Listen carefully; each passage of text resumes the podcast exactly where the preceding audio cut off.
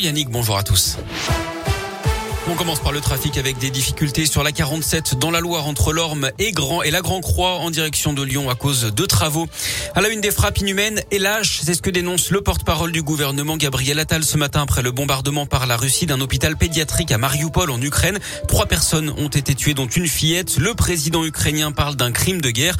Les États-Unis dénoncent un acte barbare. Les Européens eux se réunissent à Versailles aujourd'hui pour renforcer leur souveraineté face à la Russie au niveau de l'énergie et des moyens militaires notamment. Ce jeudi est également marqué par la première rencontre entre les ministres des Affaires étrangères russes et ukrainiens en Turquie. L'entrevue a débuté il y a quelques minutes. On est à un mois tout juste du premier tour de l'élection présidentielle. Ce sera le 10 avril prochain. Et s'il est réélu, Emmanuel Macron veut repousser l'âge de départ à la retraite à 65 ans au lieu de 62 aujourd'hui. Gabriel Attal l'a confirmé ce matin avec un minimum garanti de 1100 euros par mois pour les carrières complètes et la suppression des régimes spéciaux. Valérie Pécresse propose elle aussi la retraite à 65 ans, 64 pour Éric Zemmour. Marine Le Pen, Yannick Jadot, Nicolas Dupont-Aignan, Anne Hidalgo et Jean Lassalle ne veulent pas y toucher.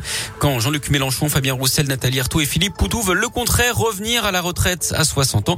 Valérie Pécresse et Éric Zemmour qui seront sur LCI pour un débat. Gabriel Attal sera lui à Lyon pour le lancement de la campagne du comité de soutien local d'Emmanuel Macron. Il était porté disparu depuis plus d'un mois. Le fugitif qui s'était évadé de la maison d'arrêt de la Talaudière dans la Loire le 5 février dernier a finalement été interpellé hier à Lyon.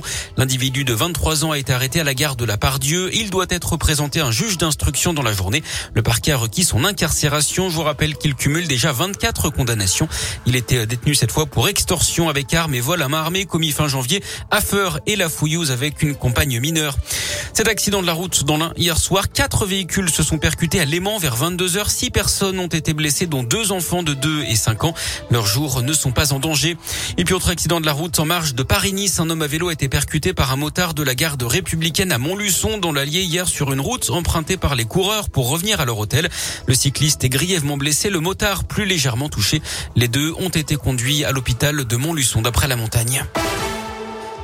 Justement, puisqu'on parle de Paris-Nice, la course débarque dans la Loire aujourd'hui avec le départ de la cinquième étape. Il sera donné tout à l'heure à 11h depuis Saint-Just-Saint-Rambert sur le boulevard de la Libération. Les coureurs prendront ensuite la direction de l'Étra, la Talaudière, Sorbier, Saint-Chamond, puis la Vala Angier pour l'ascension du col de la Croix de Chaubouret pour descendre ensuite sur Annonay avec une arrivée à Saint-Sauveur de Montagu, c'est en Ardèche cet après-midi. Hier, le Belge Wout van Aert a remporté le, le contre-la-montre de 13 km dans l'Allier. Il prend également les commandes du classement général. En foot, l'OL a pris une option pour les quarts de finale de la Ligue Europa après sa victoire 1-0 à Porto en huitième de finale aller.